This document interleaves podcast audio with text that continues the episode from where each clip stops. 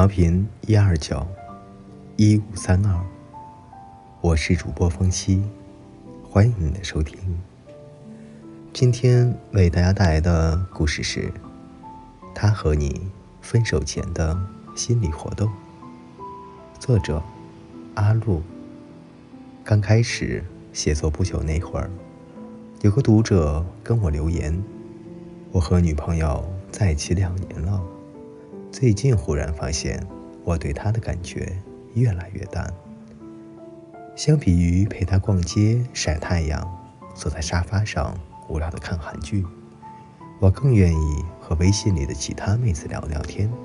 虽然说出来好像不太好，但是我真的很期待着和现在女友分手。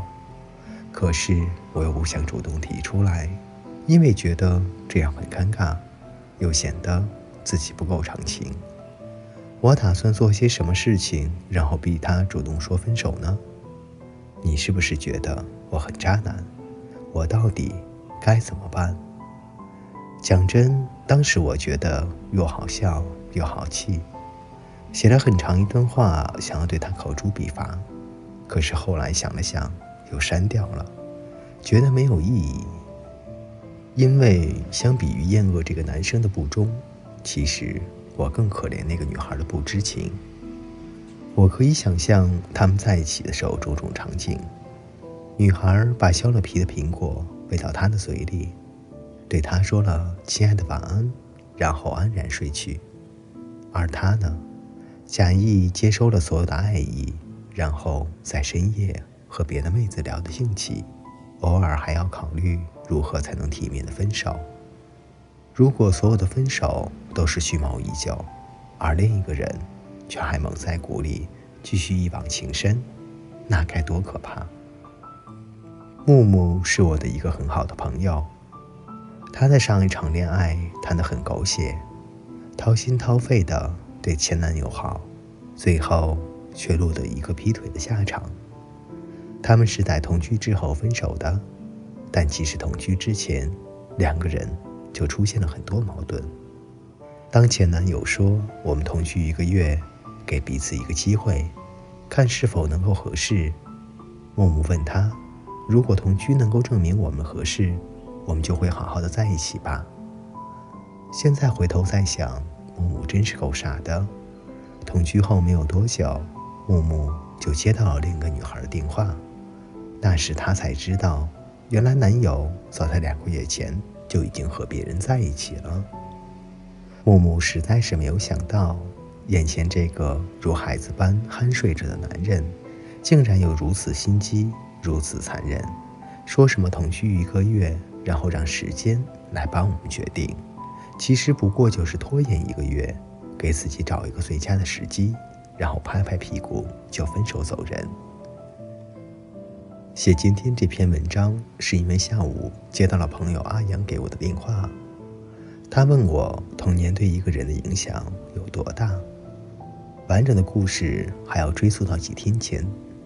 前几天，阿阳和男票吵架，男票说如果前任回来找他，他就会和他复合。阿阳气得不行，实在没忍住，打翻了桌上的塑料果盘。又过了几天。阿阳被分手了，男票对他说：“摔盘子这个行为让他想起了家暴的爸爸，他连着几天都在做噩梦，所以他们分手了。”听了这个对话，我尴尬的脸发酸。且不论是否有童年阴影的存在，单单是现任说想和前任复合，就已经足够证明阿阳备胎的地位了吧？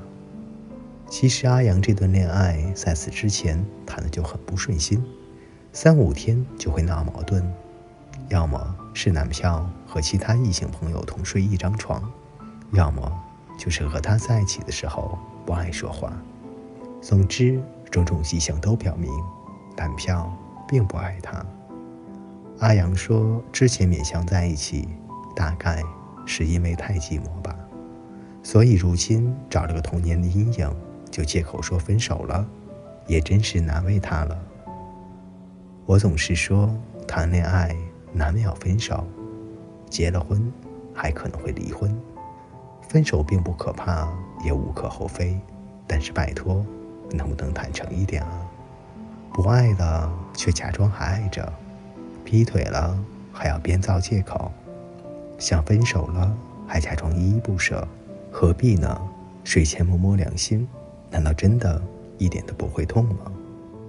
写分手真的挺丧的，尤其是今天写的这种蓄谋已久的分手，说什么性格不合，说什么更重视事业，说什么没有未来，说到底就是不爱你了。要分手了，想换人了。他主动说了分手，默默离开的是你。他策划了好久，一无所有的是你。他得到了解脱，痛苦的是你。往往深情被辜负，偏偏套路得人心。好在，即便稍微有一点倒霉，过程不太好受，但结果总归是好的。就像我在电话里。对杨仔说的一句话：“对于渣男来说，离开是这段感情里最值得高兴的事了。”好了，各位听友，今天的故事陪大家分享到这里。为什么总是被分手的那个人更痛苦？因为决定分手的那个人，早在分手前的那段时间就准备好了一切，做好了思想准备和感情的准备。而你却突然的被分手，痛苦瞬间袭来，这样的人，可能真的很讨厌呢。感情有了问题，你早点和我说，一起解决啊！你悄悄决定分手，我还深爱着你，你却无时无刻的不想着如何离开。最后，祝福收听节目的所有恋人们，能够早日步入婚姻的殿堂，也希望各位单身的朋友。能早日找到属于你的那个他。好了，各位听友，我们下一期再见。